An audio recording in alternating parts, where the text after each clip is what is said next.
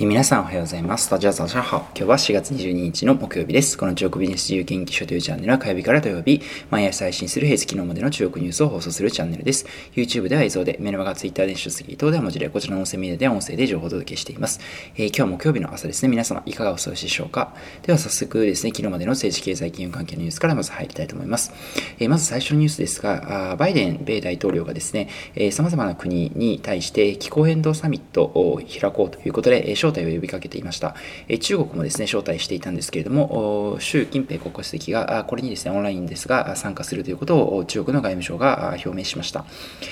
世界最大のです、ね、二酸化炭素の排出国である中国のですね、習近平国家主席の出席というのが、今回、あの米中対立もありますので、非常に注目されていた中、出席するということが分かりました。それから続きまして、オーストラリア政府のニュースですけれども、オーストラリア政府ですね、今、ビクトリア州とオーストラリアの州が、中国が進めています一帯一路というですね、貿易構想に関して合意してですね、協力していくというような覚書を締結したんですけれども、こちらを無効化するということを発表しました。昨年ですね、12月月に地方自治体が外国政府と結んだ協定について、オーストラリアの連邦政府が外交指針と相入れない場合には無効にできるというような外国関係法というのを制定しました。これに基づきまして初めて無効にしたケースということになります。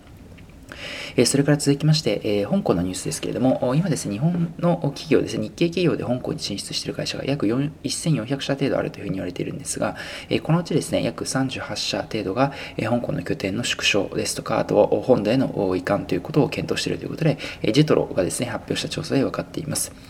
え実際ですね、コロナ禍において本土と香港の行き来がしづらくなっているということで、ビジネスに影響が出始めている会社も出てきているということで、え本土に移す、えもしくは昨日ですね、もう香港から撤退をするというような判断をしようとしている会社もあるということが出ています。えでは続いて企業のニュースに移りたいと思います。えテスラがですね、消費者に対して謝罪文を発表ということになります。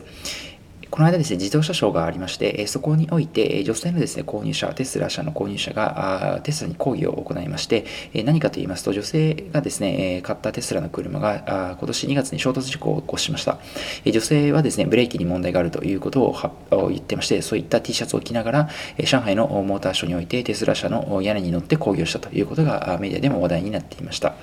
これに対してですね、テスラの方は、オーナーとの問題が解決うまくできなかったたこと、それから騒動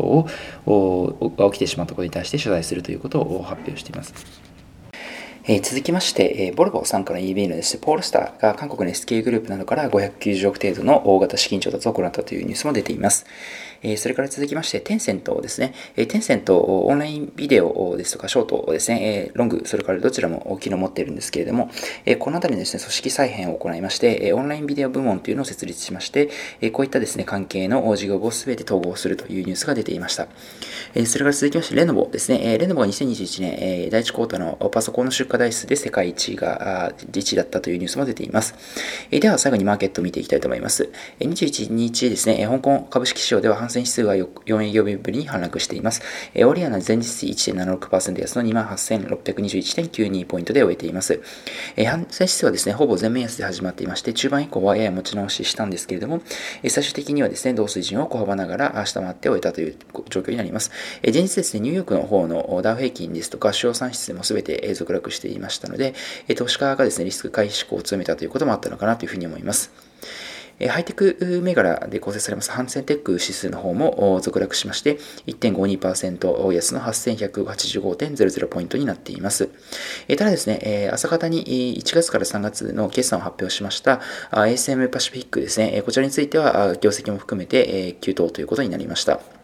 では、トラック率見ていきたいと思います。まず、香港指数、えー、反戦指数の方ですね、1位が香港チャイナガス、3番ですね、電力ガス、水道、インフラ関係で0.48%上昇。2位がですね、ホアンロン D ちゃんというデベロッパーですね、101番で0.47%ですね、上昇。それから第3位がチャイナユニコムですね、760番通信ですが0.22%上昇。下位3位見ていきましょう。ハイディーラをですね、6862は、火鍋のチェーン店ですが、マイナス3.91%下落。最近上げてたので、それの反落かなというふうに思います。それから下位にですね、シノベック386番、石油石炭ですね、マイナス5.88%下落。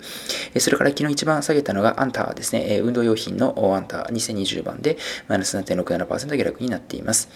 では続きまして、ハンセンテック指数の登録率いきましょう。まず最初がですね、ASM パシフィック、先ほどお伝えしました、決算発表をした ASM パシフィックが522番ですけれども、18.21%ということで大幅上昇です。それが第2位、週安保険ですね、こちらが6060番で1.48%上昇書になっています。えそれからですね、第3位が、ホアホンバンダウティという会社で1347番、0.96%上昇です。え下位3位見ていきましょう。快勝です。ねショート動画の快勝が1024番でマイナス3.66%下落。えミニワンクラウド、不動産のクラウドは909番、マイナス3.83%下落。一番悪かったのはメイトワンで3690番でマイナス3.88%下落という形になっています。え今日もですね、様々なニュースをお伝えしましたけれども、個人的にはテンセントのですね、ビデオ部門の組織再編っていうのは非常に大きなニュースだなというふうに思いました。え今ですね、テンセントの特にショートムービーもですね、やってるんですけれども、え TikTok と大きく差を分けられてまして、えアクティブユーザー数でいきますと、1点セットの方がですね、まあ、約5、6千人ぐらい、5、6千万人ぐらいですね。え TikTok の方はもう6億人ということで10倍ぐらいですね、差が開いています。えテンセント自体も消費者のです、ね、時間消費型コンテンツをメインにしてますので、ゲームとかビデオとかですね、あとメッセージアプリの WeChat とかなので、えこの TikTok のですね、驚異的な伸びに関しては非常にですね、今、恐れているということが正直あるのかなというふうに思います。それをです、ね現状を打開すべく組織を大幅に変えたということがテンセントの今回の発表かなと思いますので、今回のですね、組織改変以降、テンセントのビデオが巻き返し図れるかどうかというのを注目していきたいなというふうに思います。ではですね、最後に一言中国語ということでお伝えしたいと思いますけれども、今日はですね、そのテンセントの部門が合併したというニュースがありましたが、合併というのを中国で言いたいと思います。合併はですね、ハービンというふうに言います。合併の漢字は全く同じ漢字ですけれども、合併の月、合うという字は、はという発音しまして、えー、合併のペイの字はですね、ビンというふうに発音しますので、この2つ合わせて、はビンというふうに言います。えー、今日はテンセントのですね、部門統合のニュースがありましたので、こちらの中国語をさせていただきます。えー、こちらの、今日はですね、こちらで以上となりますけれども、こちらの中国美術自由研究所では引き続きこのような形で、え、YouTube、メルマガ、電子書籍、Twitter 等でも日々情報を配信しております。概要欄の方にですね、すべてリンクが貼っておりますので、ご興味ある方はぜひ一度ご覧いただきましたらと思います。え、それでは皆さん本日も良い一日をまたお会いしましょう。Good luck 12名好運，下次见。